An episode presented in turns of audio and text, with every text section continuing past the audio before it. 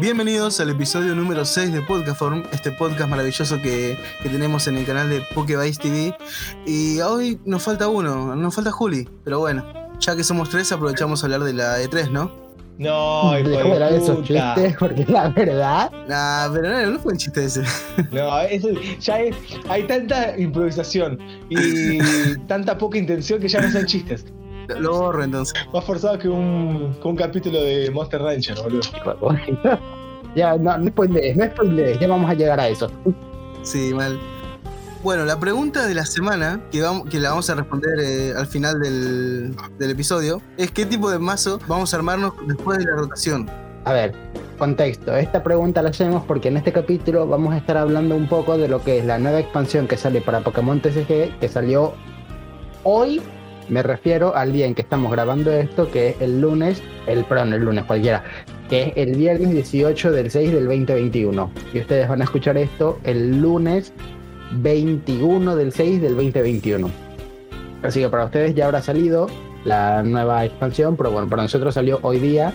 Y de hecho también en el día de la fecha se subió un video al canal hecho por Agustín y Julián en conjunto, mostrando las cartas que a ellos les parecían más importantes de la nueva expansión, cómo funcionan y el uso que van a tener. Pueden ver ese video en el canal, se subió este viernes Sí. pasado, así que ahí está disponible, si es que les interesa saber un poco más del tema. Muy buen video, nada memeable. Muy bueno. Pobre Juli, la pasó, la pasó mal, ¿eh? La pasó mal. Estaba ahí con miedo, pensando que le iba a robar, no sé. Es su primera vez al frente de la, de la cámara. Ah, puede ser, puede ser. Yo también, o sea, estamos acostumbrados más al formato podcast. Vos ya la tenés re clara, Agus. Más o menos, más o menos, pero sí, hace dos años que vengo haciendo videos, entonces eh, algo te- tuve que aprender, porque si no, hasta las orejas. bien, bien. Sí, no, salió bien. Pero bueno, pasando a las secciones importantes, ¿querés empezar con los saludos, Agustín? Pero más bien, loquita. Bueno, el día de hoy tenemos bastantes saludos, gente. ¿eh? El primero, Porco Blue, que nos regaló 20 booster. Que che, un capo. La verdad que, ¿quién te regala hoy en día 20 booster? Ni nosotros como Pokémon. bueno, pero nosotros porque somos pobres. Eh, Porco Blue, muy buena onda. 20 booster y hay que aprovechar, gente. Pueden seguirlo en Twitch, que streamea juegos de Family Retro. Porco Blue, ahí en, en Twitch. Después seguimos con Monty, Montiel, que también viene bastante seguido a los comentarios y nos está diciendo, estaría bueno que traigan un video de cómo empezar a jugar Pokémon TCG y cómo ir armando mazos baratos o para principiantes. Más que nada un video para principiantes. Y la verdad que me pareció una Sí. muy linda y buena recomendación. Monty, que hace poquito fue el cumpleaños, así que le mandamos un abrazo enorme al Chihuahuencha ese. Feliz cumple. Un capo. Alejo, ojo, Alejo que hay que recordar que es el primer integrante del Hall de la Fama que ganó el torneo de mazos temáticos. ¿eh? Alejo, también un saludazo, nos dice lo siguiente.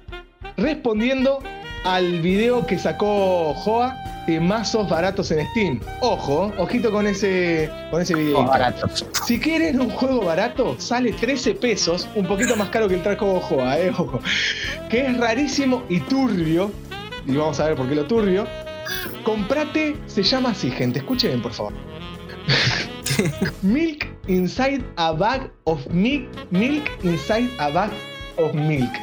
Un, un poco turbio. Ya cuando se escucha la palabra en inglés milk y te están diciendo que es turbio, eh, es porque algo turbio es. Desconfía, desconfía. Desconfía. Vendría a ser como, ¿no? Eh, leche dentro de un leche dentro de un saco de leche dentro de un saco. saco. Bien, es turbísimo.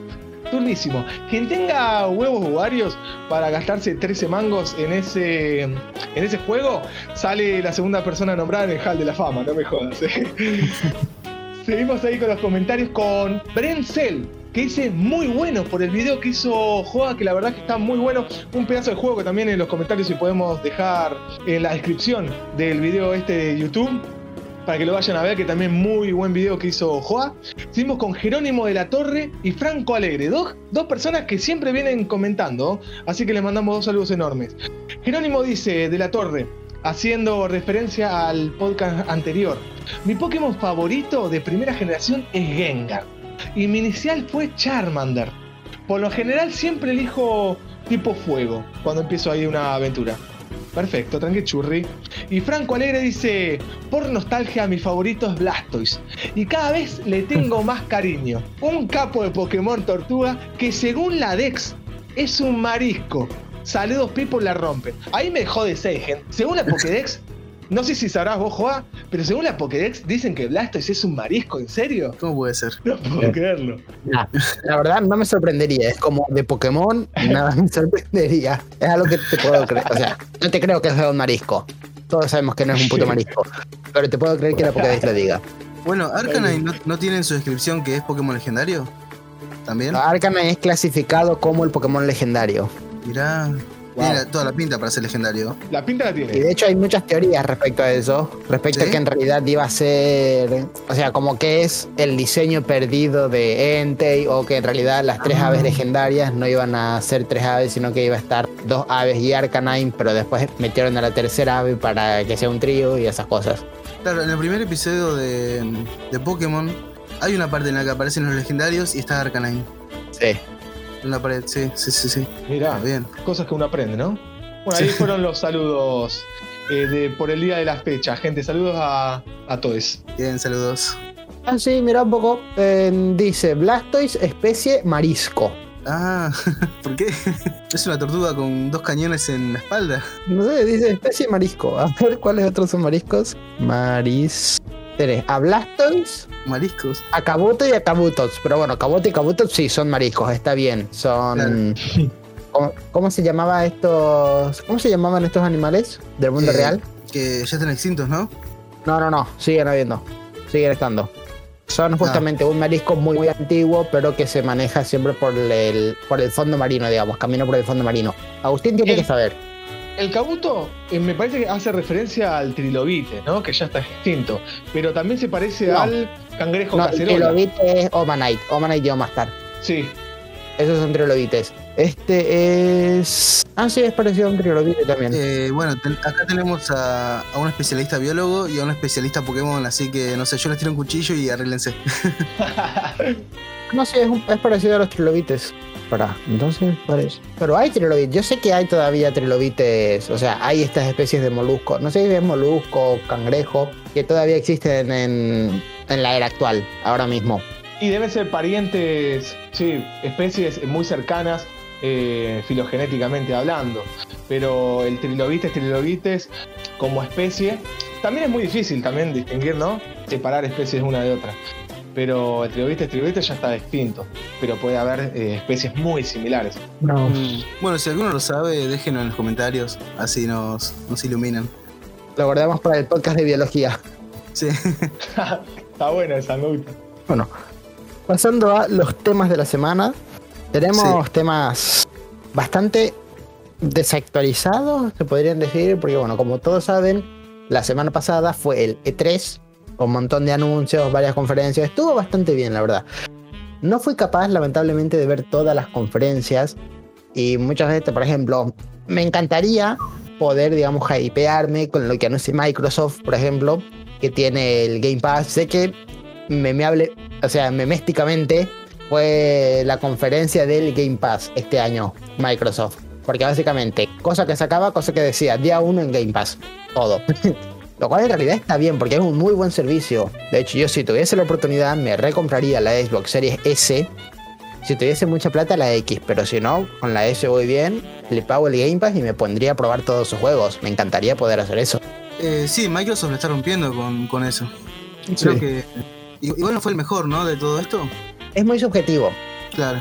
Para ponerle, muchos, al menos la mayoría de los youtubers que yo sigo, dicen que Nintendo fue la mejor conferencia, pero hay que tomar, o sea, hay que tomar en consideración que la mayoría de los que yo sigo son en realidad nintenderos, por lo tanto, es claro, Claro. que un anuncio de Nintendo de una, de una de sus franquicias favoritas les va a parecer mucho más importante que el anuncio que hizo Microsoft o que hizo Capcom en sus conferencias que quizás no les son tan relevantes. Claro. Además, si te meten un Metroid nuevo, olvídate. No spoilees. Perdón, perdón. que no está el nuevo tampoco, pero bueno. Así que nada, bueno, noticias del E3. Como ya dije, yo, de nuevo, soy también bastante Nintendero, entonces me concentré más en los juegos que van a salir para la Switch. obviamente 3DS y Wii U ya están recontra muertos. Lastimosamente me encantaría que siguiesen sacando juegos para 3DS, pero bueno, nada. Switch, a full. Claro. Más destacable tenemos de la conferencia de Ubisoft el Mario Plus Rabbids Sparks. O sea, no es Sparks, era Sparks algo, pero es la continuación del Mario Plus Rabbids Kingdom Battle. Sigue siendo un juego de estrategia por cubos, o sea, de estrategia por cuadrícula. Mario con los Rabbids usando armas, vi estilo Fire Emblem, Stella Clown. También el que, como el nuevo Metal Slug que habíamos comentado en el podcast anterior, estrategia por cuadrícula. A mí el Kingdom Battle me encantó, me jugué tanto la versión básica como el DLC de Donkey Kong. Me, me gustó un montón, me lo di vuelta, me lo volvería a jugar sin ningún problema. Ahora este Spark Battle, este Sparks, tiene nuevos personajes, tiene los Sparks, que es la mezcla entre los Lumas de Mario Galaxy y los Rabbits, que tienen también ataques especiales. Está muy interesante. Yo lo quiero jugar, seguramente me lo voy a comprar cuando va a salir en el 2022. Pero bueno, yo Ah, muy probablemente me lo vaya a comprar y lo vaya a jugar. Bien. Después de Ubisoft también, también tenemos que se anunció, bueno, un nuevo Just Dance. Just Dance, como siempre, no es muy relevante. Claro, todos los años.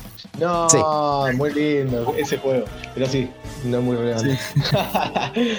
Bueno, eh, un nuevo Avatar, un nuevo juego de Avatar. Ah, bien, de Ank. ¿Cómo? De Ank, el peladito, recopado. No, no, no, no, no. Es- No de Avatar, ¿No? leyenda de Aang. De la película Avatar de los alienígenas azules. No, No va a salir para No. Switch, ese va a salir para Sony y para Xbox. Pero la verdad, yo cuando lo vi, digamos, no me esperaba. Puedo decir que me esperaba cualquier cosa menos un Menos juego eso. de Avatar. Sí, O sea, no es una, es una buena película. No tuve la oportunidad de, su- de jugar su juego anterior. Pero nunca pensé que la franquicia siguiese viva. O sea, para mí fue la película y listo, ya está, murió ahí. Y no, se ponen a sacar un juego ahora de la nada y decís, ¿por qué? se ve interesante. Está muy acorde a los estándares de, de la actualidad, por lo que se vio en el tráiler, pero uno lo ve y dice, ¿por qué? ¿Qué necesidad había? Es rarísimo. Sí, sí. También por parte de Warner Bros. tenemos el. No es un RPG, el juego de rol, de Harry Potter que se llama Hogwarts algo, no me acuerdo muy bien. De nuevo, Harry Potter, o sea, escuela de magia, hechizos, todos conocemos Harry Potter. ¿Lo probaría? No sé. No sé si probaría ese juego porque en realidad, digamos, se desliga completamente de la historia de Harry y es como digo, es un rol dentro de Hogwarts. Vos sos un alumno de Hogwarts y tenés que ir haciendo misiones ahí seguramente. Sé que ya está anunciado hace tiempo, se mostró un nuevo tráiler. No me emocionó mucho, pero bueno, está ahí. Para el que lo quiera probar, para el que sea un fanaférrimo de Harry Potter y lo quiera probar, está ahí, va a salir. Pero están, están los personajes en el, en el juego de la película. Creo que no. Ah, Creo que, o sea, por eso creo que es completamente independiente. Claro. No sé, no estoy seguro. Ah, o sea, está dentro deja del universo de Harry Potter, pero no, no está Harry Potter. Sí, pero se des- por eso se desliga de la historia de los libros. Claro. Después, temas más importantes por parte de Nintendo, digamos, los obviamente los que supuestamente le dieron la victoria del E3 a Nintendo, este típico de, bueno, quién ganó el E3, bla, bla, bla, bla, no importa. ¿Cómo? El nuevo Metroid, Metroid Dread, Sí. que primero empezaron con Metroid Prime 4, es el humo materializado en el mundo del videojuego, básicamente. Que en el 2017 sacaron el, el logo Metroid Prime 4. Después, en el 2018 se supo que se canceló el proyecto y se, re- se inició de cero porque no les gustaba cómo quedó. Eso fue creo lo último que supimos. Y después ahora en este 3 dijeron, bueno, Metroid Prime 4 seguimos trabajando, pero de paso les tiramos este Metroid Dread, que es el nuevo Metroid, sería el Metroid 5 de la saga de eh, Metroid en 2D, que empezó con el Metroid NES, siguió en Game Boy, después Super Nintendo y por último con Metroid Fusion en Game Boy Advance. Teniendo también dos remakes que son el Metroid Zero Mission para Game Boy Advance, remake del primer Metroid, que fue el que yo jugué. Muy buen juego, la verdad. Me encantó. Buenos gráficos, imitando los de Super Nintendo. Jugabilidad cero quejas. Intenté jugar también al Metroid, el normal, en la consola.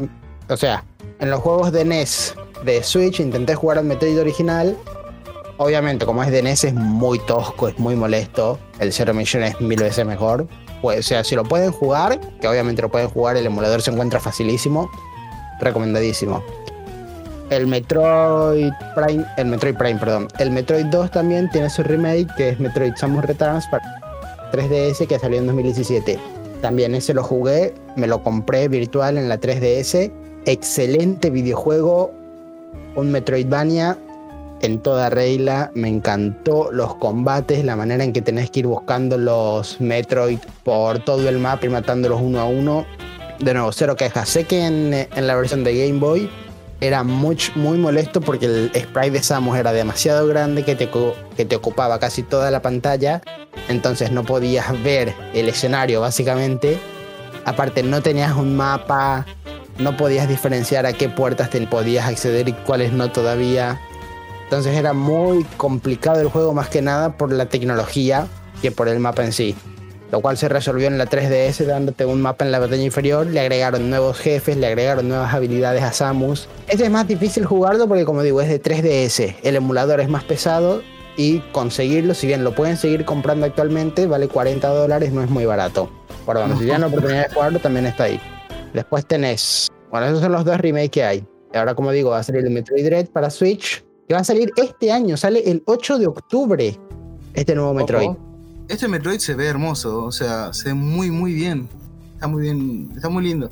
En realidad, el diseño artístico es igual al Metroid Samus Returns de 3DS, si lo buscas. Obviamente no vas a comparar los, de una 3DS con los de una Switch, por el estilo artístico es el mismo. Sí. Me gustó. Lo jugaría, sí. Si tengo el dinero, me lo compro y lo juego. Y si tengo el tiempo y las ganas, podría hasta subir al canal los, los cuatro juegos de estos de Metroid. Obviamente voy a intentar subir los remakes y no el Metroid de NES y el Metroid de Game Boy. Pero ahora son pésimos. Vamos.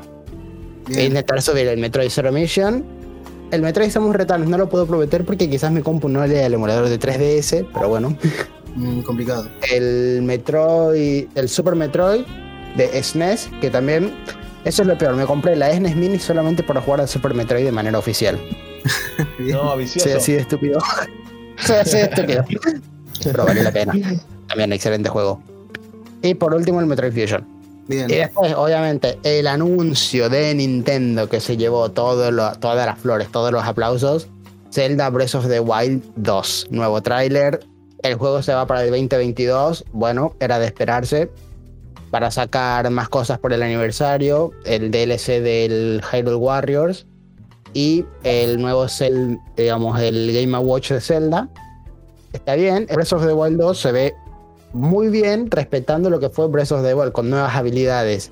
Ahora, por ejemplo, la habilidad para detener el tiempo de Breath of the Wild, vas a poder rebobinar un poco los objetos.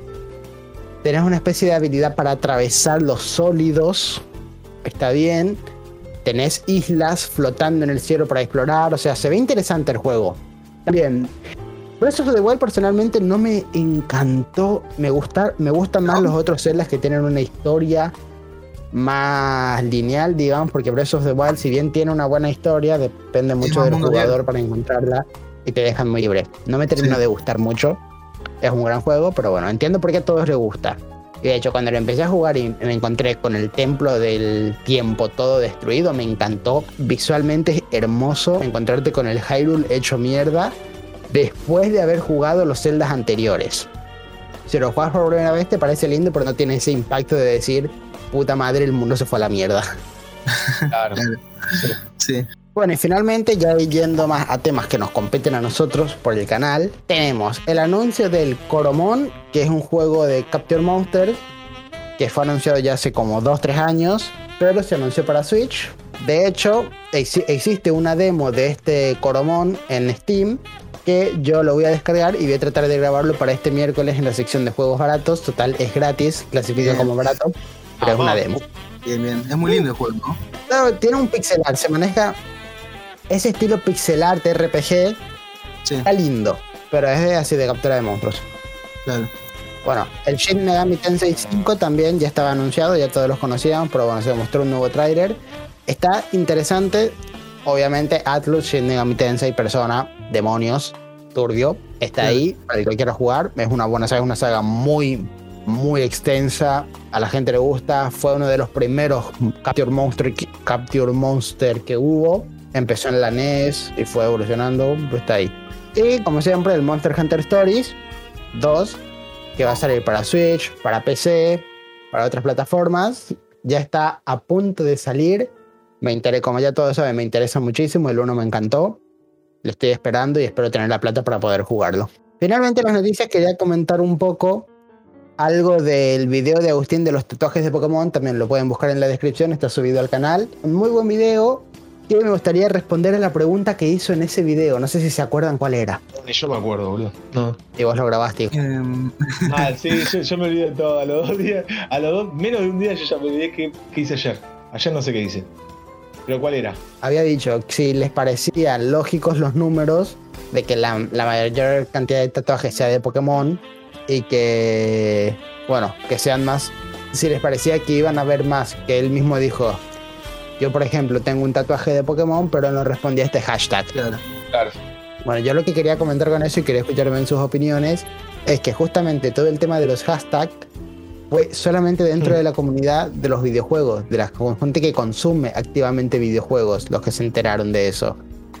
Por ejemplo, Claro. yo que consumo bastante no me enteré, ya empezamos por ahí. Después, Agustín, Sí. que tiene un tatuaje, él no se enteró, pero él tampoco es de consumir muchos videojuegos en realidad. Tal cual. Entonces, para mí es lógico, considerando las franquicias que salieron, es decir, por ejemplo, Zelda, que también dijo él como, bueno, Zelda, la gente no lo reconoce. Para ir y pegarle en la cara es como, ¿cómo no vas a reconocer la Trifuerza, el símbolo de la familia No, real, la máscara Es de que- Mayora? no, no, ¿Cómo no conoces stop, eso? Stop. No, stop, stop ahí. Eh, Ahí lo entendiste mal. Hago mi defensa. No dije que no lo reconozca, dije que cuando vos ves a una persona que no conoce, no que no conoce, el que lo conoce Zelda el- al juego, sabe qué es, si ve la simbología. Pero Sí. quien no sabe, quien no lo conoce, no, no lo asocia con Zelda, no lo reconoce como Zelda. Diferente es con Pokémon, que vos no conocés que sea Pokémon, pero ves una Pokébola y sabés que es Pokémon. Eh, no, no puede pasarse, no, no pasa desapercibido una Pokébola. Yo tengo una Pokébola, no pasa desapercibido. Conozcas Claro. o no conozcas Pokémon, sabés que una Pokébola es Pokémon. En cambio, esa simbología puede pasar por un tatuaje. No necesariamente la gente lo ve y dice, este es de un videojuego. No, la gente dice, uy, se hizo un tribal. La gente que no conoce Zelda. Pero la gente que conoce el juego dice, ah, se hizo esto, un campeón. Pero la gente que no conoce Zelda no lo reconoce con Zelda. Diferente pasa con, con Pokémon. Digo, a eso, a eso yo apuntaba. Eh, no, Sí. obviamente, ¿cómo no vas a reconocer la gente vos? Eh, ¿Cómo no vas a reconocer? Sí, tal cual, pero yo no apunto a vos. Yo apunto a la gente que te ve si tuvieses el tatuaje. De mano, eso es lo que quería comentar. O sea, Que si no reconoce el juego, dice, este es un tatuaje bueno. No tengo idea si es de Zelda o no, pero eso es lo que quiso decir Agus. Claro. Lo pasa por un tribal o dice qué copado este tatuaje. En cambio, en la Pokébola no lo pasabas por un tatuaje. La gente ya sabe que está asociado a algo y la gente ya lo sabe que es Pokémon. Porque Pokémon eh, es mucho más popular. Entonces la gente no es un estilo eh, tribal ni nada. En cambio, esa simbología es muy de tatuaje. Igual lo que pasó en el video es que Agus caíste en el meme más viejo de todos. Le también. dijiste Zelda a Link.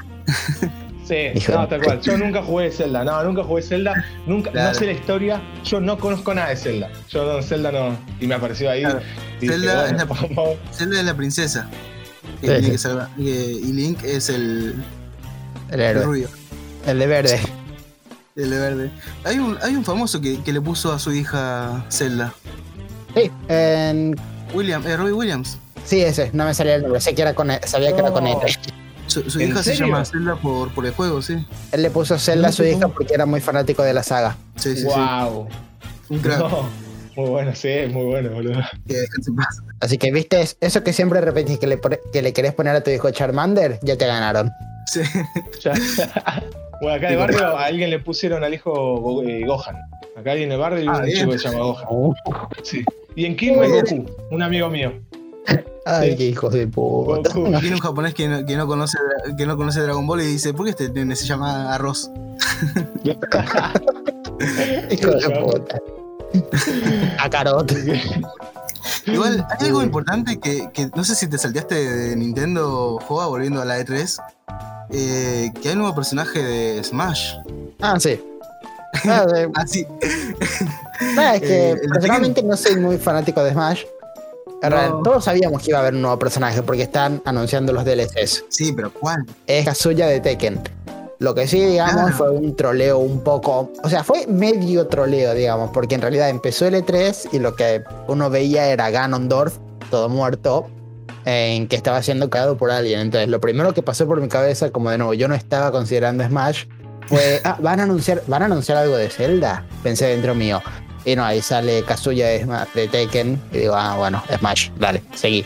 Encima, ahora Smash se transformó en un juego que tiene a Ryu de Street Fighter, a Terry de King of Fighters y ahora tiene a uno de Tekken. Ya. Wow. Falta uno de Mortal Kombat y ya estamos. ¿No tiene todavía? Igual imposible, pero bueno. No, es imposible, ¿por qué no? Puede ser. Y, pero lo hacen family friendly. Sí, sí, pero bueno. Es Claro. Smash, puede, estar cualquier cosa en Smash. Claro, el tema de esta noticia es que es que todo el mundo esperaba. No, nadie esperaba a un peleador de Tekken. No es que no sabes qué esperar en Smash. Nunca sabes No, qué sí, esperar. La gente hace sus teorías y todo lo que quieras. Bueno, la gente hace realidad- años espera Crash. No, en realidad pasa lo mismo que en los Simpsons. ¿Viste que eso de que, lo- bueno, los Simpsons predicen el futuro y salta la gente Sí. y te explica en realidad? Lo que pasa es que los Simpsons hicieron tantas putas cosas ya que algunas, se- por probabilidad, algunas se tienen que volver real. Claro. Sí. Y en Smash pasa lo mismo en realidad. Es como hay una persona diciendo Crash, otra diciendo Rayman, otra diciendo. Otra diciendo Goku, otra diciendo Agumon, y O así sea- hay tanta gente diciendo tantas cosas que alguno va a tener razón. Claro, sí. Pero Sí, ahora. en realidad No le no van a sabes pegar. qué esperar, nunca sabes qué esperar de Smash. Claro. Sí.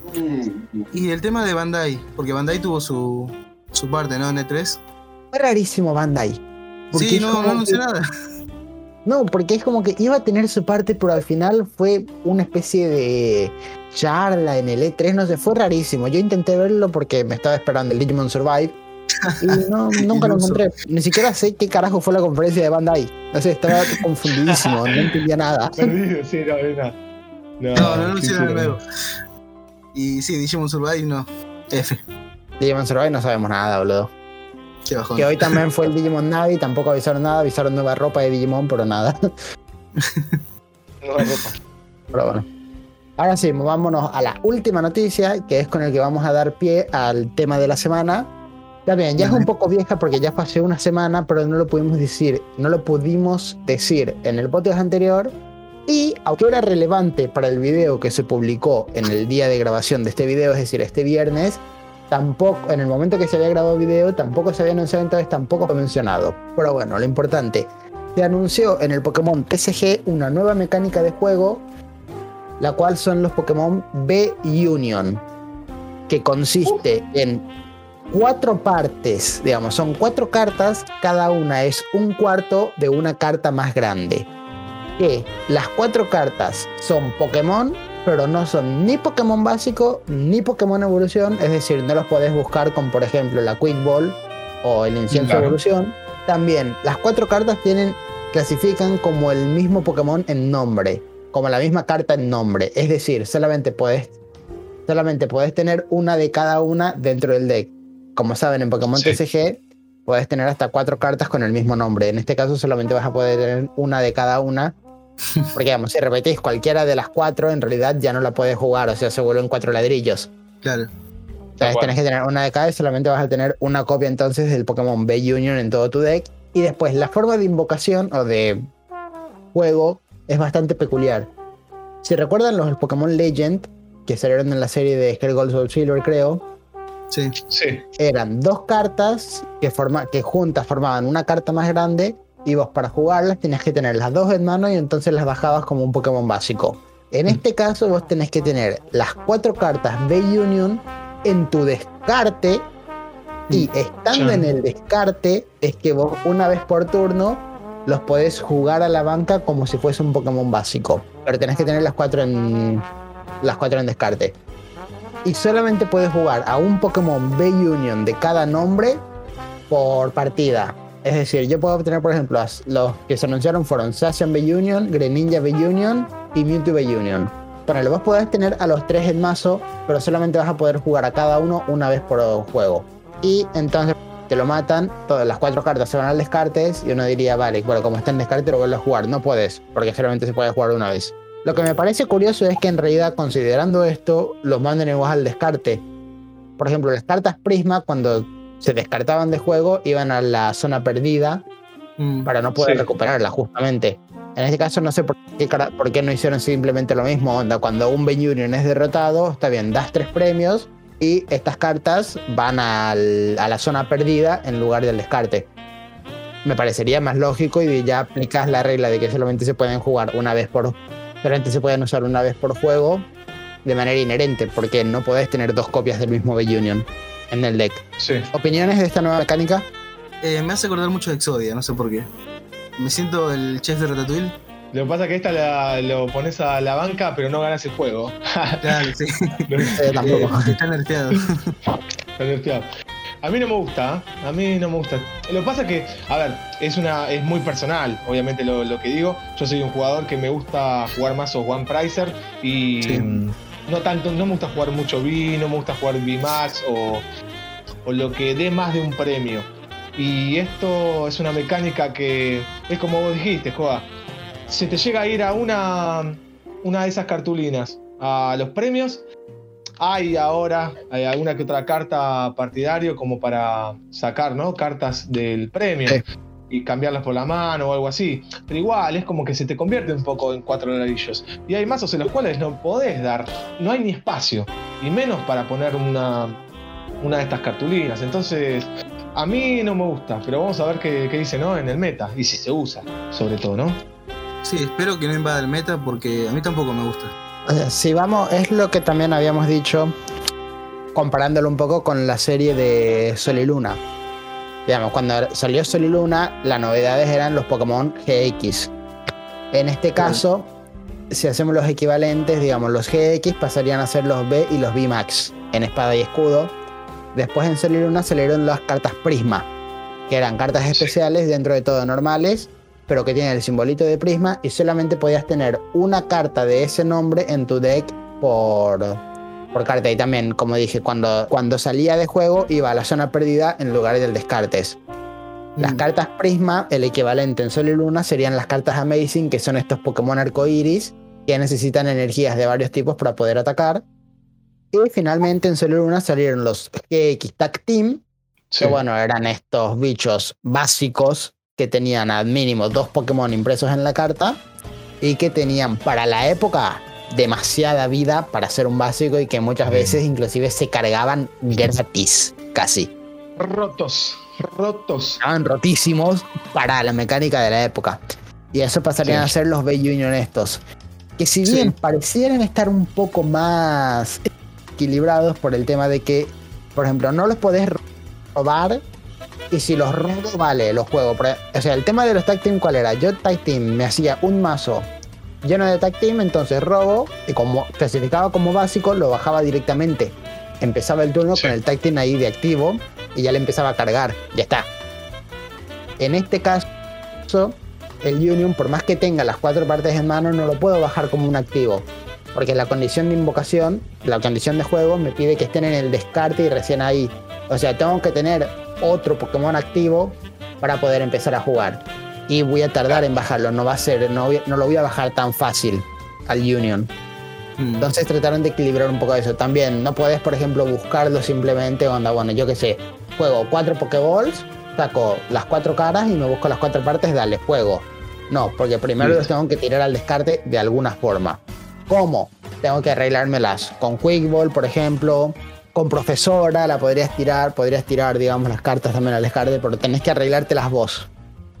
Mm. Sí. Entonces está un poco más equilibrado en ese sentido. No sé, hay que ver. Tal cual. Y otra cosa que quería decir, que justo lo mencionaste recién, ahora entendemos un poco el Articuno Galar, ¿no? La, la habilidad. Porque el tiempo que no cono- que desconocíamos esto, claro, vos lo habías dicho, Juan, decir, qué habilidad medio mocha. Y, es más- y dejaba bastante a la sospecha, es decir, porque tampoco hacen habilidades al azar, ¿no? Y vos decís, qué habilidad mocha, boludo.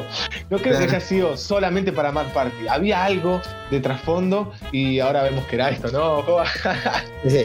Igual a eso vamos a profundizar más en la segunda parte cuando hablemos de la nueva expansión.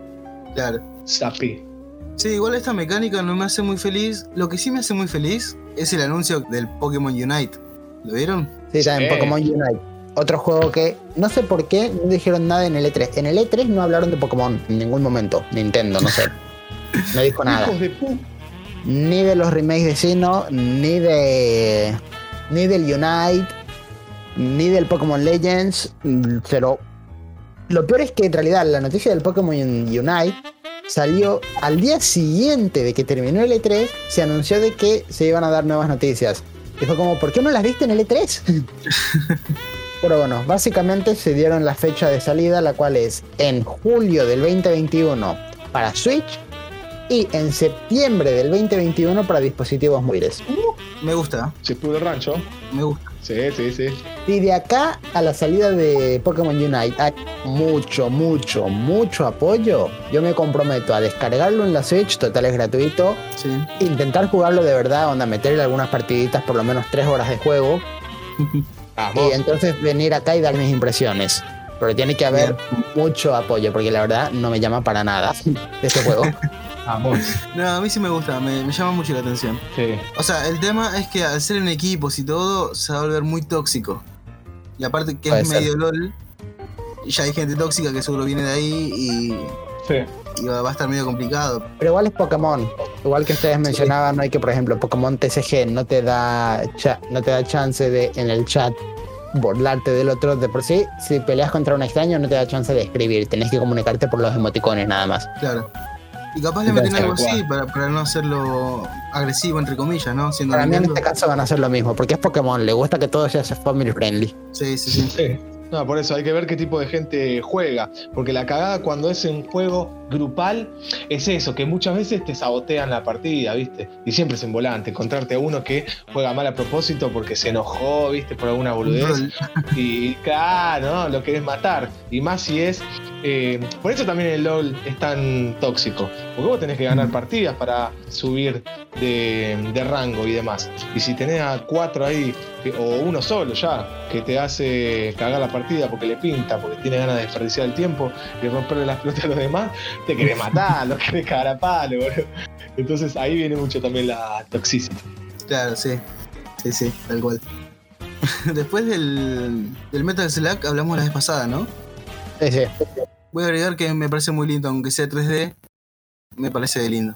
Pero va a ser para celulares. Me, parece, va- me va a parecer muy raro jugar este, en una pantalla táctil este, un juego de Metal Slug. Es raro, sí. Es muy raro. Pasa que fíjate que no es un arcade, como dije, es una estrategia por cuadrícula. Ah, claro, eso cambia bastante. Si querés probar los estrategias por cuadrícula, te recomiendo que intentes jugar al Fire Emblem. Está el Fire Emblem para Nintendo DS, el remake del 1, que ahora mismo no. Fire Emblem y algo del dragón, no me acuerdo bien. La espada del dragón, algo así. Búscalo para Nintendo DS en el emulador. Pruébalo, está bueno. Ese es. Es de los clásicos de estrategia por cuadrícula, así que por ahí te va a gustar. Si te, digamos, si te gusta ese juego, el Metal Slug, la jugabilidad va a ser la misma, para que te hagas una idea. Ok. Bueno, ¿les parece si vamos a un intermedio? Dale, Dale, sí, sí. de una. Llegó el juego de cartas intercambiables Pokémon. Coleccionalos. Cambialos. Jugá con ellos. Nuevo juego de cartas intercambiables Pokémon. Aprende a jugar este fin de semana en Burger King, de Abasto, Unicenter, Santa Fe y Ayacucho, Cabildo y Olazábal. ¿Querés saber algo más? 4374-2050.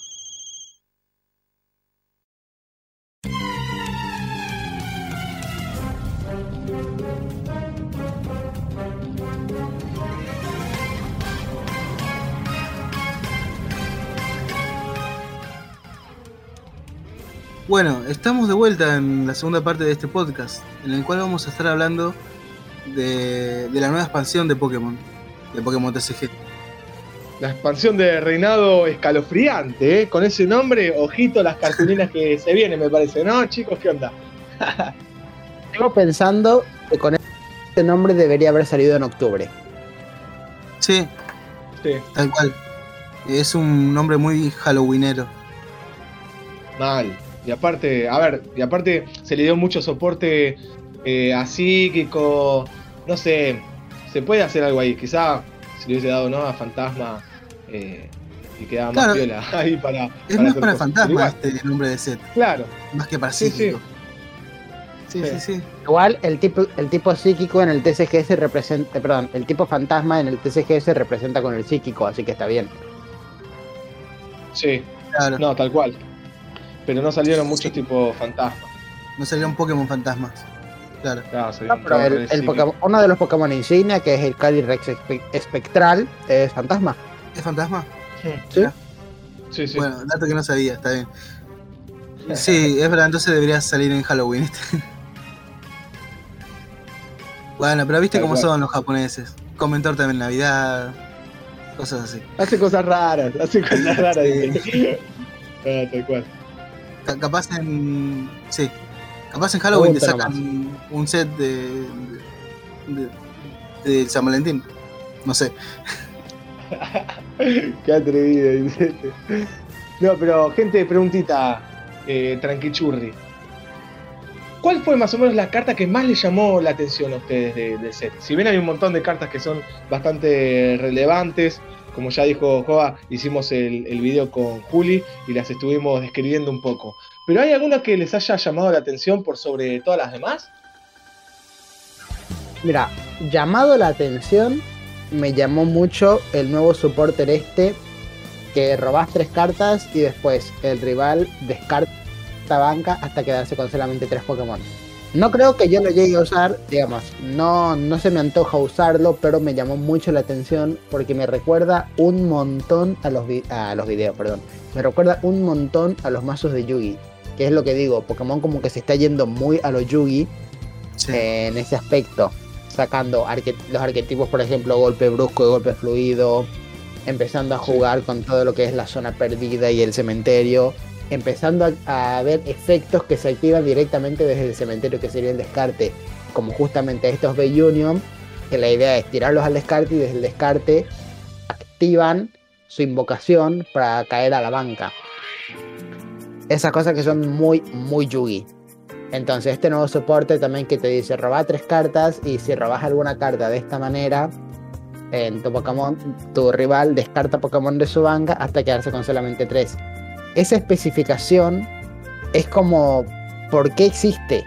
Porque dice específicamente, roba tres cartas y si robas alguna carta de esta manera, pero Sí. vas a hacerlo porque en ningún momento tu oponente tiene nada, o sea, no existe nada que pueda detener ese efecto en realidad. No es como en Yugi, ponele. En Yugi sí te podrían hacer. Bueno, yo juego eso y te tiran una Ash. Que Ash lo que hace es una carta que si uno la tiene en la mano, la tira al cementerio y su si su oponente activó un efecto para robar cartas y se lo niega. Entonces, dale, ahí entiendo que tenga esa parte de texto de si logras hacerlo, pasa esta cosa. Pero como va a pasar siempre porque tu oponente no te puede detener, es estúpido que Sí. lo agreguen. Sí, es me- medio raro eso, ¿no? Porque da la posibilidad de poder usar el supporter, pero decidir no robar carta. Sería la única opción, pero no creo, ¿no? Y No, y aparte es como para qué, si es el único Sí. efecto que tiene. Sí, que no sé, un poco un poco raro eso. O sea que vos me estás diciendo que Pokémon se está yugizando?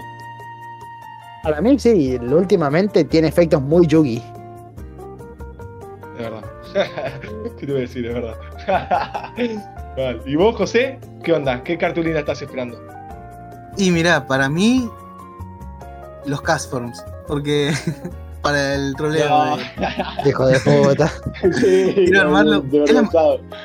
es la mascota del podcast. Hay que armar, es verdad. Sí, sí. El mazo, un mazo troll con podcast, eh, con Castform. Ya se me marean los nombres. Eh, me gusta, me agrada la idea. No sé qué patrol puede ser un mazo que consiste en tirar estadios a lo loco al descarte. Eh, Yo creo que bastante. Pero no tiene muchas cartas de control. ¿Cómo? No tiene muchas cartas, no hay muchas cartas de control como para llegar a tirar todos esos estadios. Y está complicado, pero. y está el Articuno, el Articuno Galar que te va a permitir. Después, ¿cómo se llama esa? Jupa. Eh, Jupa le- que robás seis cartas y elegís dos y las otras cuatro las descartás. Mm. Y después, bueno, no mucho más. Salvo, bueno, ahora tenemos el DN y eso. Pero después no, no mucho más, ¿eh? Ojo, ojito. No sé. Lo veo, lo veo difícil usar. Con la cuestión esa de que tiene la limitante de que tenés que tener 8 ocho estadios en descarte. Y el de tipo fuego peor, que para atacar, sí o sí tenés que descartar primero un estadio de campo. O sea, Claro. si no hay un estadio en el campo, no podés atacar directamente con el, con el Cast de fuego. Mm. Claro. No, es muy específico ese, ese fuego. Es muy específico. Si justo tenés a alguien débil a fuego y lo guardás ahí, un shot para, para darle. Pero si no, no creo que se use ni a palos porque es un garrón. Salvo que al principio la estrategia sea esa. Decir, turno va segundo, podés pegar, pones a ese Catform, cargas por turno, le metés Welder y ya empezás a poner estadio y a empezar a descartar de esa manera para acelerar junto al Articuno Galar y contra Jupa. Eh, y ya en 2-3 turnos tener todos los estadios el pozo de descarte. Eso sí, vas a tener que jugar como con 12, 13 estadios, más o menos. Sí. Pero es muy situacional. Onda, tenés que robar sí o sí al Castform y al Welder. Porque para colmo la mitad de tu deck son estadios. Mal. Sí. O el otro Cansford. Sí, ese, ese mazo se va a briquear zarpadísimo. Esos tipos de mazos, eh, como el otro que el otro día que subí el video del Dark, de, de la Lona Book con el Palosan, esos tipos de mazos. Si no te briqueás es porque, no sé, boludo, tuviste la mejor partida de tu vida. Pero lo normal es briquearse hasta el hartazgo. Bueno, capaz salga video, ¿no, Agus? Sobre este mazo. Sí, de ese, obligado tiene que salir video de ese mazo, obligado. Y obligado, cada uno de los integrantes de, de Pokevice TV tiene que tener el mazo ese sí o sí. En todas las cartas full art doradas. No, No, no, no, no, ¿Qué era este? no voy a hacer en esa mierda, boludo. igual no hay. No, porque si. Si hicieses son unos hijos de puta, bro. No podía hacer un Cafor dorado. Todo bien, No. eh. Con Cafor, todo bien, loco. No, no podía hacer un Cafor dorado. ¿Te imaginas que te compres una booster box y solo salga una y sea esa? No, por eso, boludo. No, te cortas los huevos. No, olvídate. Otra carta también que se me se me hizo muy interesante es la de Blissey B. Uf. Nombraste la que a mí. Creo que la que más estoy. La que más quiero buscar. Hermosa esa carta, boludo. Sí. Sí, sí. Sí, me gusta. Que aparte porque boludo es un B que tiene 250 de HP. A ver, la habilidad es medio mocha ahí, bien típica, ¿no? De Chance y Bliss y estos que curan. Que le pones una energía y es un full health. Le sacas todas las condiciones especiales. Pero lo que a mí me copa es el hecho de que con una energía incolora pegás, no sé si pegás 10 más 30 por cada energía, una onda así. Es 10 más 30 por cada energía tachada, sí. Sí, entonces, y termina, termina de pegar y agarras tres energías que no, no tienen por qué ser básicas. Tres energías que tengas en el pozo de descarte, se las equipás. O sea, contemos que también está la energía eh, incolora para los normales, que le sube 20 el ataque.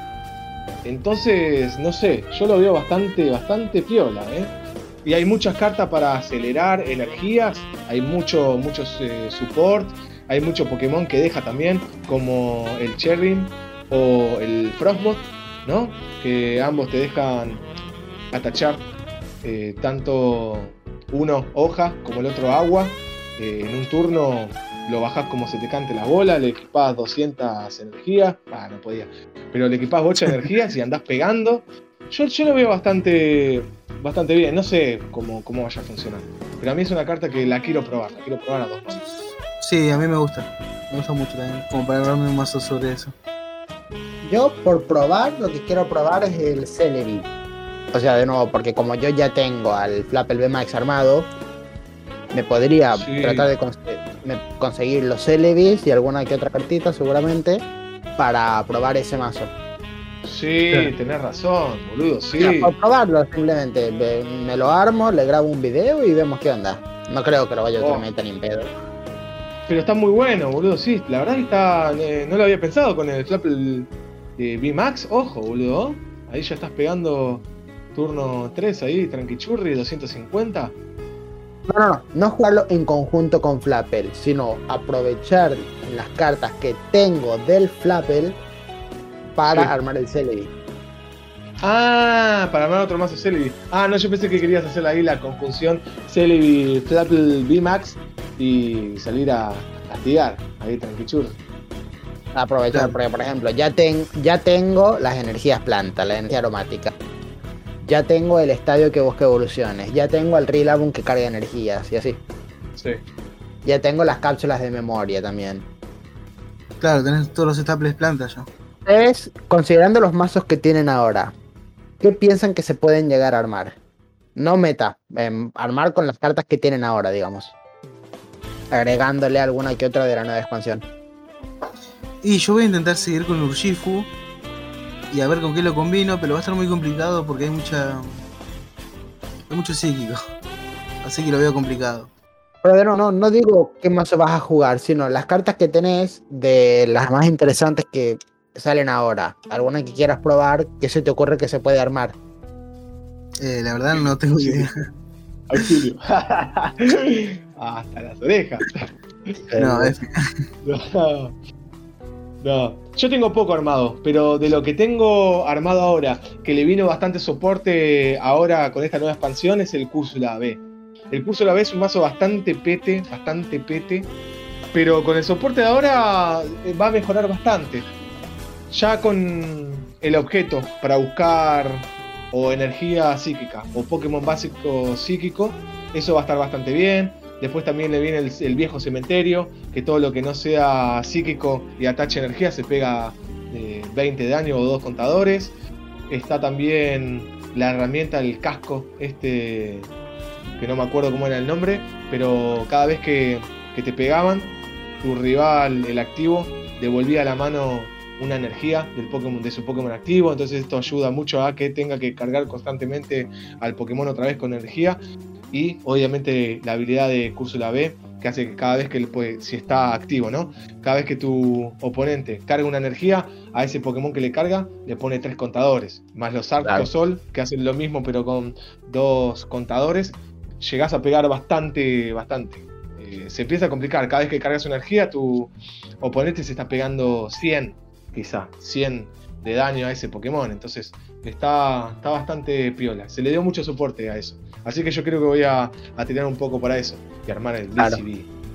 Qué, qué mala gente que sos, boludo. que Me das asco. Me das asco. Sí, sí. Más- Nada, pero después ya de, de ese mazo de Alona Mook y Palosan, si ya estoy. ya está. Si no doy asco con eso, ya con cualquier mazo, ya está. El Whipping Bell. El Boca Lola. Y ahora el Cúrsula, boludo. Sos, sos una mierda de persona. Próximo video, ese voy a hacer. El Cúrsula B, gente. Para que me puteen de arriba abajo. La gente que me ve jugar esos mazos, por eso me dejan muchas veces ganar. Porque dicen, loco, yo no voy a desperdiciar 15 minutos de mi tiempo en jugar contra un ser eh, humano que utilice este tipo de. de- sí, no, tan asqueroso, despreciable y depravado. Ah, porque lo último. No, no voy. ¿Qué le pasaba? Hijo de- y qué mazo de mierda, como soy yo. No, pero. Hay otros mazos peores. Pero eso que te vayan poniendo de a contador, de a uno, dos, tres contadores, es tan asqueroso. Sí. Bueno, pero ese Orbital V-Max también, loco. Con la habilidad te pone un contador a todos tus Pokémones y empiezan a cambiar y a cambiar y a cambiar. Ah. Después, cartas buenas. Ah, también que lo mencionamos en la primera parte, los Bay Union, que también ya lo mencionó Agustín. Tema Articuno Galar, que vino ahora. Efecto: descarta dos cartas de la mano y roba una carta. O sea, a nivel de cantidad de recursos, es un efecto de mierda. Porque onda, pierdo dos para ganar. Es un menos uno en recursos. Y para colmo, en Pokémon, a diferencia de Yugi, los recursos en, en descartes no suelen hacer mucho.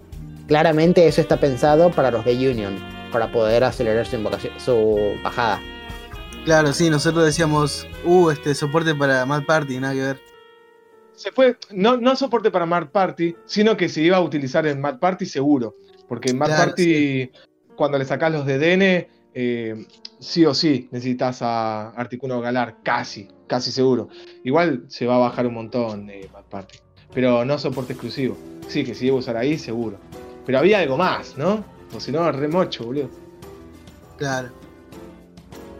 Y también está, va de mano con el Cali Rex Espectral Max Que la verdad está, el efecto está rotísimo, boludo. Es, está rotísimo ese efecto. La habilidad esa. Porque para como no es una vez por turno, no es ni una vez por turno, ni activo restrictivo. O sea, yo puedo tener cuatro putos Cali Rex en, en banca y atacho cuatro, por- entonces atacho cuatro energías y robo ocho cartas. Hará un poco, boludo. Es una cosa Está rotísimo. Mal. Para los que no hablan este idioma Joa, atachar significa acoplar. A ver, en inglés dice attach. Sí, pero. No, atacheas. Y para los que no hablan idioma José, acoplar es unir energía. Claro, era la- bueno, era la. Y para los que no hablan idioma Agustín, unir energía es tomar una carta de energía y ponerla debajo del Pokémon. Es atachar. ¿Cómo jugar TCG a prueba de idiotas? Bueno, en Digimon, Joa, Joa lo que hace es cuando, cuando eclosiona un, un huevo, porque se puede criar en el juego de cartas de Digimon, dice hacheo. Estoy haciendo hatching. bardo, bardo, bardo. Es la hatch face. Sí, pero hacheo. Eh, no, no, no voy a decir nada en contra de eso. Es hatching face. O sea, literalmente se llama la hatching face. Está bien, está bien. No sé, yo lo único que voy a decir referido a Digimon es Sakuyamon. Así que podemos seguir con Pokémon, por favor. Hijo de puta. Yo voy a responder a. Creo que hay un mazo de Sakuyamon. Está bien. Sí, lo voy a jugar. Ok. Nos fuimos medio por las ramas. Sigamos. No, o sea, por ahí nos mantenemos en TCG. Eso es bueno, es un avance. Sí, está bien. Está bien. no nos fuimos tanto. Pero sí, el punto es, para mí, el mazo psíquico tiene un poder de robo y aceleración del B-Union demasiado roto. Va a estar muy. Va, a estar fuerte. Hay que ver cómo funciona. También, por ejemplo, Julián, que no está presente ahora, pero él, cuando se habían anunciado los B-Union, nos dijo que veía al Sacian bastante fuerte porque tiene los Bronson, que agilizan energías un montón. Sí. No, sí, es, es verdad, boludo. Igual, yo te digo, Sacian. No sé ahora con las cartulinas nuevas que salieron en Reinado Escalofriante. Pero para mí, hasta el momento, Sacian es la carta más rota de todo espada y escudo. Tiene, tiene bastante soporte por sí solo. Es un motor de robo, pega un montón. eh, no es que tiene un coste de retirada 3, con onda que con el globo estás perjudicado o demás. No, tiene justo 2. Sacian para mí es una cartulina, cartulina muy zarpada. Y pega, pega bastante, boludo. Es una locura. Es una locura. Nada. Por eso sale el nuevo estado que nerfea tanto las habilidades, o sea, nerfea las habilidades de todos los B, E, X, para justamente evitar esto, que le quita la habilidad tanto a Sacian como a Samacenta. Bueno, y también a Deden y a Acrobat y a un millón de cosas más. Ese estadio lo voy a odiar con toda mi vida. Uf. Ese estadio va a joder la vida a medio mundo. ¿eh? Es bastante Sí, sí. ¿eh? Es, es un estadio muy de mazos míos. Sí, sí, es muy tuyo, boludo. Vale, boludo, vale. Tal cual. Comentando un poco lo que dijiste vos, Joa, con respecto a la habilidad del Cali Rex, el jinete espectral. Hoy estuve viendo un par de mazos que lo utilizaban, ¿no? Ya empezar a verlo un poco en juego. Y vos podés creer que el chaboncito se briqueaba, pero al tener dos Calers en juego, te desbriqueas al toque, te desbriqueas. Es muy difícil eh, briquearse con ese mazo realmente, ¿no? Eh, es un mazo que es muy. Eso le da mucha consistencia. Eso es lo que tiene. Cuando vos ya tenés un motor de robo tan, tan roto, eh, te briqueas muchísimo menos y le das mucha consistencia al, al mazo. Y cuando vos tenés mucha consistencia en un mazo, y es un mazo que pega lindo también, no es que es cualquier cosa, no es que máximo pega 100, no, la, la bola estás pegando lindo también, automáticamente se convierte en un mazo meta. Es muy difícil que no sea un mazo meta. Es muy difícil que ese. Es, no, obviamente eso va a ser un mazo meta por todas las cualidades que tiene. Pero hablando de reglas generales, ¿no? Cuando un mazo tiene tanta consistencia, es imposible. Otro mazo que también tiene consistencia eh, referido al robo es Mad Party. Y vos fíjate que es uno de los pocos que siempre está entrando al top 10, que es un One Pricer. Que es muy difícil también que un mazo One Pricer sea meta. Pero el hecho de que tenga un motor de robo tan fuerte hace que le dé mucha consistencia al mazo. Y pega lindo también. Entonces, en consecuencia, lo vamos a ver casi siempre en el meta. Así que olvídate, ¿eh? ese mazo que se usa al, al. Pasa que en realidad, quitando el factor mazos de Agustín, dígase, eh, Es un factor. Bucalola, que te descarta, que te descarta mazo, o Corsola que te que te barra contadores. Las cartas más odiadas del meta en realidad siempre cuáles son, las que tienen que ver con las energías. Onda, Wailer, que te da energías y robás. El Yahweh, que en turno 1 ya te metías cua- un bicho con cuatro Oh. energías Sí, no, eso está. los martillos que te quitan una energía, porque en realidad la mayor limitante de Pokémon es eso, es la puta agilidad de energías. Y Cali Race, aparte de que te agiliza energía, porque básicamente pues, atachás por La turno una, la normal, y después con Cali Race atachás energía extra, aparte robás. Y está bien, robar dos cartas en Pokémon no es la gran cosa, pero el tema es que estás robando por habilidad. Entonces, al haber robado por habilidad, todavía tenés espacio para hacer supporter, todavía tenés espacio para hacer Crobat o para hacer DDN. Claro. Es como que justo rompe las, las dos mecánicas más restrictivas de Pokémon, que es atachar y robar al mismo tiempo. ¿Cuál? Pero te digo, ¿sabes cuál es el mazo inmune a- al de, de energía? Señoras y señores, el mazo Casfor, que pega sin energía. De armarse ese mazo, gente. Así energía. ¿eh? Muy mazo bien. roto. bueno, saludos a Juli. ¿eh? Saludos a Juli que no nos pudo acompañar en este episodio. Así que le mandamos un abrazo enorme al Chingüengüencha ese y a conseguirle los Serahora B que él seguramente quiere y los Blaziken, el B y el B Max. Ah, ese también. El, el nuevo ítem este de los golpes fluidos que te devuelve, o sea, que le devuelve al rival del descarte un Pokémon a la banca. ¿Opiniones? No, eso es, eso, eso es demasiado, boludo. Eh, yo ya lo dije en el video ahí, para mí me parece que eso debería ser un soporte, boludo. Un supporter, no me jodas, boludo. Para mí está muy fuerte.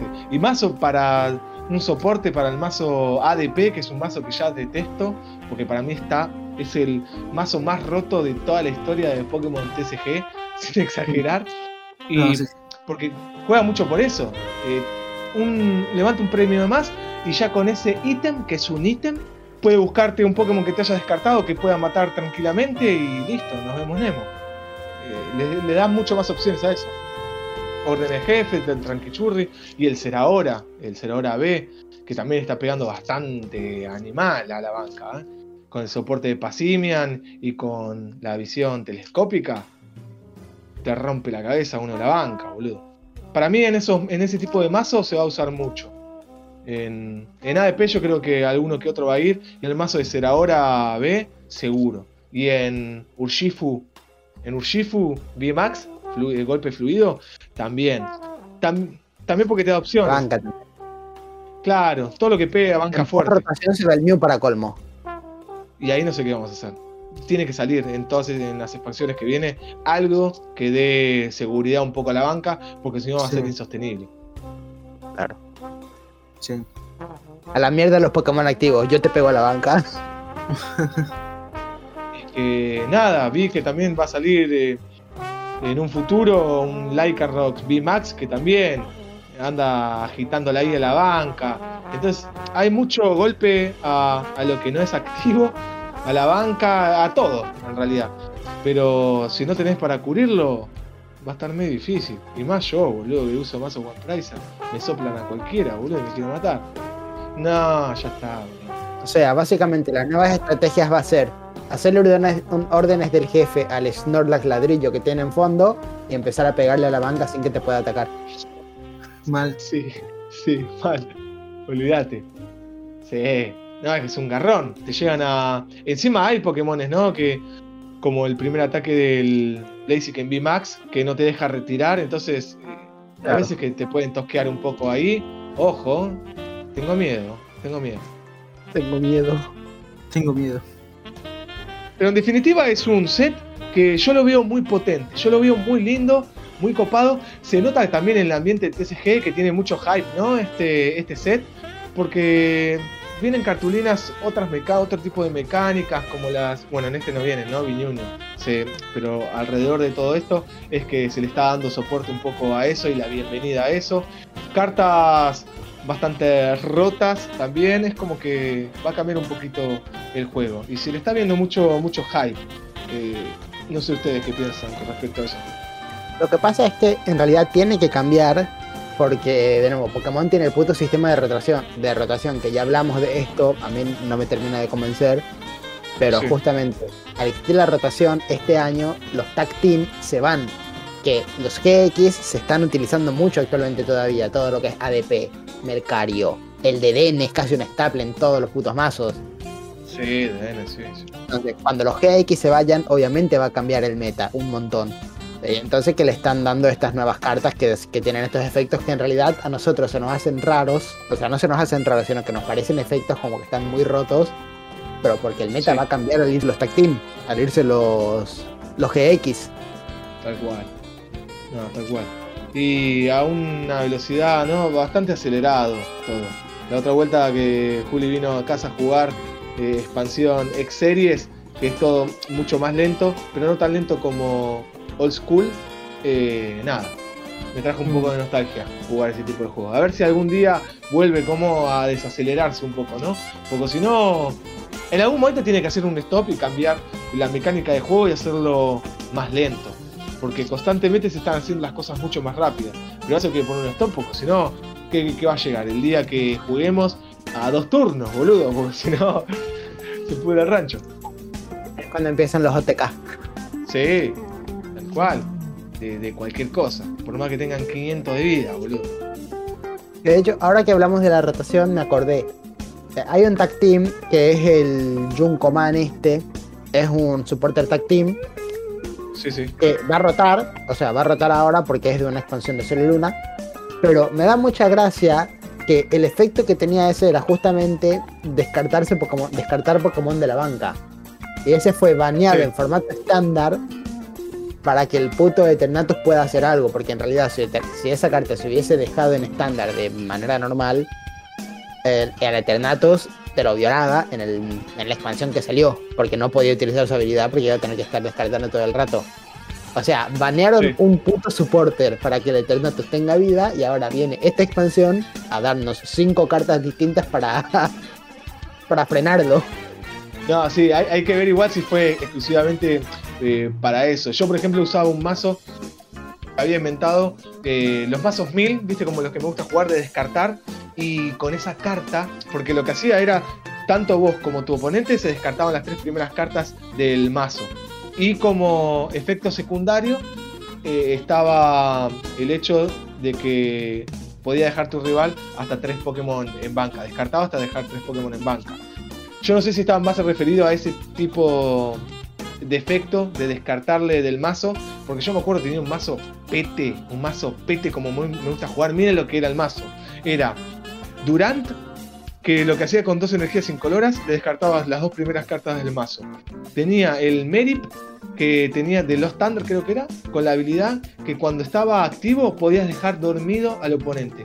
Con el estadio Bosque Durmiente, que para levantarte tenías que tirar dos veces las monedas. Y si alguna de esas salía a cruz, seguía dormido.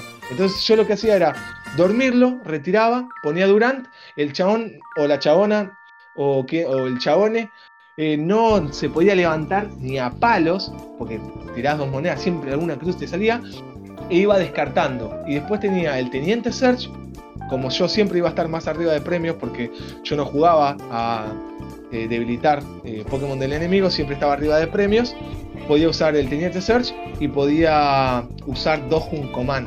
Entonces yo después recuperaba con, con Palpad o, o con Catleya, ¿cómo se llama? Caitlyn y, y Cynthia y las volvía a tener en la mano Juncoman. Entonces llegó un momento que cuando apenas salió esa cartulina era insostenible. No, me ganaba nadie, boludo, con un mazo pete porque descartabas mucho. Descartabas dos, en- dos cartas por Durant y después descargabas seis por los dos supporters de Juncoman. Entonces, ocho cartas en cada. Y, entonces, y no se podía levantar porque estaba más dormido que, yo a las 12 del mediodía. Ah, Entonces era imposible. Eh, y ahí me lo bañaron al toque. Yo me quería. No, déjeme jugar con la ovejita. Puta que sos. Pero. Sí, me acuerdo, me acuerdo. Todo lo que decís. Por eso, se dan cuenta, si quitamos el, o sea, las cartas más odiadas siempre son los que te jue- los que te aceleran o te quitan energías, descontando el factor Agustín. me encanta el factor Agustín. Ya era un factor, boludo. Un factor despreciable. No. Bueno, No puedo usar mazos tan hijos de puta, boludo. Es que, es que son mazos que están hechos con mala intención, solamente para joder al otro. Mal. Solo una persona perversa puede hacer un tipo de mazo así. Nadie en su sano juicio utiliza esas características para armar un mazo como, como eso, boludo. No, estoy, estoy mal de la cabeza. Hacerle un meme vieron ese de bueno. Yugi, por eso nadie quiere jugar contigo. Bueno, Agus, por eso nadie quiere jugar contigo. Igual está bueno, porque no, no te, te arma interesantes. De un premio que, que es divertido de, de verlo jugar. No como un bichoto con rol por ahí que, que está, que estaba 20 minutos en un turno y no hacía nada. Y era muy aburrido. Eso es detestable, eso sí es detestable. Eso sí es mucho más detestable. Sí, sí, no. Olvídate. Olvídate. Sí. Ese mazo con rol duro. Los Stallers. Sí. Uh, también. Sí, esos tipos de mazos. Esos sí son bien también para jugar. Voy a hacer uno. Yo de verdad. Hay que responder la pregunta de cuál es el mazo post, post rotación, importante post rotación, que nos interesa. Y yo, como ya dije, me llama bastante el psíquico. Intentar jugar con este Calyrex y este Articuno para tratar de adecuarme a la mecánica del Bay Union. Voy a intentar armar algo con eso, quizás. Muy bueno. Yo voy a intentar armarme algo de agua. Porque tengo ganas de jugar agua. Solo eso. Podés intentar armarte el Intelion VMAX. Intelion VMAX. Ok. O el otro Calyrex también, ¿no? Que también está bastante chévere. Sí, sí. Está OP. Mal, te podés armar el Calyrex con el Frostmoth, que el Frostmoth lo que hace es como... No recuerdo si unía energías de la mano o si movía energías. Me parece que unía... el Frostmoth No, la mano. une energías de la mano. Entonces con ese... Con el Calyrex este le pones cuatro energías o tres energías, digamos, más de las que usa en ataque. Entonces le vas atachando energías y así. Y a piña a todo el mundo, 250. Y aparte, también en agua podés agilizar bastante las energías con los cubos. Con los cubos. Sí. Y Mel también está. La- Y con la Katy recuperas Sí, energías, recuperas hasta cuatro energías del descarte a la mano, así que sí, está bastante. Sí, o- ojo, Lindo mazo. considerando todas esas cartas, puede ser bastante viable el Calyrex este eh, glacial, jinete glacial. Sí. Sí, sí. Mucho agua, mucho agua. Bueno, y yo ya saben, ¿no? ¿Qué, qué, qué me voy a armar? ¿Tienen una idea? El Cursola. Ese lo, voy- lo voy a armar, sí, por respeto a, a- a que me costó mucho conseguirlo y demás. Pero el mazo que yo quiero a ver qué onda, qué tanto funciona, es el de Blissey. Pues, Blissey es un Pokémon que a mí me encanta. A mí me encanta Blissey. Blissey. Y Sí, a mí sí, también. la verdad que lo veo bien. Voy a ver qué onda. Quizá no funcione un carajo y voy a tener que meterle cartas para empezar a descartar al enemigo o paralizar o Mm. es peor. Pero lo, lo veo bastante bien. Así que mi elección es esa. Blissey B. Bien. Mazo Blissey. Yo, yo usaba mucho Blissey cuando jugué al Rojo Fuego por primera vez. Claro, yo también. ¿Juego? Sí, hay que pasarlo. Sí. Hay que. Yo lo tengo. No sé cómo lo conseguís. ¿Cómo lo conseguís? Porque Blissey en rojo fuego no es obtenible. Hasta, ¿No? de- Yo, yo tenía Blissey. hasta después de la aventura Blissey no se puede obtener. O sea, en rojo fuego los Pokémon que no son de la región de Kanto no pueden obtenerse de- bajo ninguna circunstancia. No Durante sé, la pero yo, aventura. yo tenía un Blissey. Claro, después. Después de la aventura, claro. ¿Cómo, cómo después de la aventura? Si vos antes de tener la Pokédex nacional eh, intentás evolucionar a Chansey o a Crobat, a Blissey o a Crobat, perdón, es como que va a empezar la evolución y se va a detener automáticamente y te va a decir no sabe por qué. Yo me acuerdo que tenía un Chansey. Un Blissey, digo. No sé si estabas jugando en una ROM hackeada porque no es posible. O sea, es ¿No es posible? literalmente imposible tener un Blissey en la aventura de Rojo Fuego Verde Hoja. José Mentiroso. Si lo pasás, sí. Cuando termina la aventura, sí, pero durante la aventura es imposible. No, entonces sí lo pasé de Esmeralda porque yo jugué todo en Esmeralda. O sea, iba pasando todos los Pokémon. Solo jugué Rojo Fuego porque quería pasar el Pokémon de ahí para la Pokédex Nacional o algo así. No me acuerdo.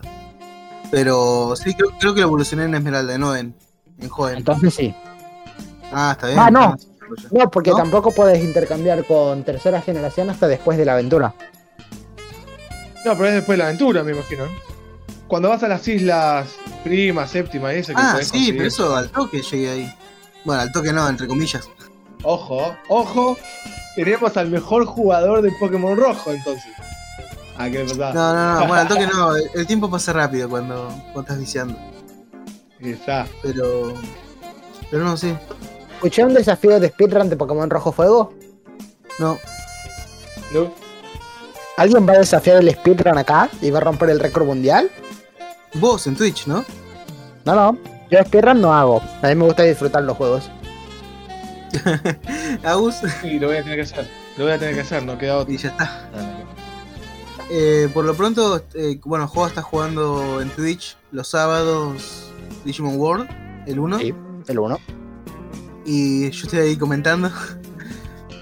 Lo que se Y puede. Supongo que después este, yo voy a estar jugando el Digimon World 2. Supongo, porque ya me comprometí a jugar. Ah, vamos. Igual puede que justo este sábado, va, no, justo este sábado pasado, porque para ustedes están escuchando esto el lunes, puede que no haya jugado porque tenemos que hacer cosas para el Día del Padre. Pero Ah. vamos a intentar. Está bien. Por ti. Bueno. Eh, Digimon World 2 que no tengo idea de qué va, pero bueno. Vamos a ver. Chan, chan, chan. Bueno, y así terminaríamos el episodio de hoy, ¿no? Sí, la verdad que copado. ¿eh? Estuvo, estuvo lindo. Resumiendo, tuvimos buenos anuncios en el E3. Nos enfocamos mucho en Nintendo Switch, pero hay anuncios para todo. Nueva expansión de Pokémon y la, el anuncio de los B-Union. Chichi, Bien. chi. Sí. Y un saludito a Juli que no pudo estar. Ya le mandamos Sí. saludos, pero. Pero bueno. Sí. Que le gustaría que esté calentito en la cama. No, no, no, no, no. ¿Se escuchó? ¿Cómo? bueno, los que estuvieron en. los que nos siguen en Instagram ya saben que, que Agus y Juli se juntaron para jugar X series. Así que bueno, no sabemos qué pasó ahí. Sí, no lo sabrán tampoco. Solo quiero decir que ese mismo día grabaron el video de que se subió el viernes y a Julián se lo ve bastante incómodo. Muy bueno, muy bueno. Pero tiene razón, todo cuadra. Pobre. Pobre. todo tiene sentido. Así que nada. Bueno, Agustín, ¿querés dar el comentario de las redes? Obviously, obviously. Bueno, gente, como siempre les recordamos que nos pueden seguir en todas nuestras redes sociales o en las que más les plazca. Acá el campeón de José les va a poner en la descripción del video de YouTube. Como siempre les ponemos Twitter, Instagram, Twitch y demás para mejorar la interacción entre nosotros, ¿no? Y que podamos charlar tranquichulo, nos pueden contar anécdotas, Pokémon favoritos, si están jugando algún juego, si están viendo algún tipo de anime y demás, y charlar un poquito. Así que a nosotros nos va a reencantar charlar un poco tranquichurri con ustedes. Y así nos despedimos. Adiós. Buena. Chau, chis.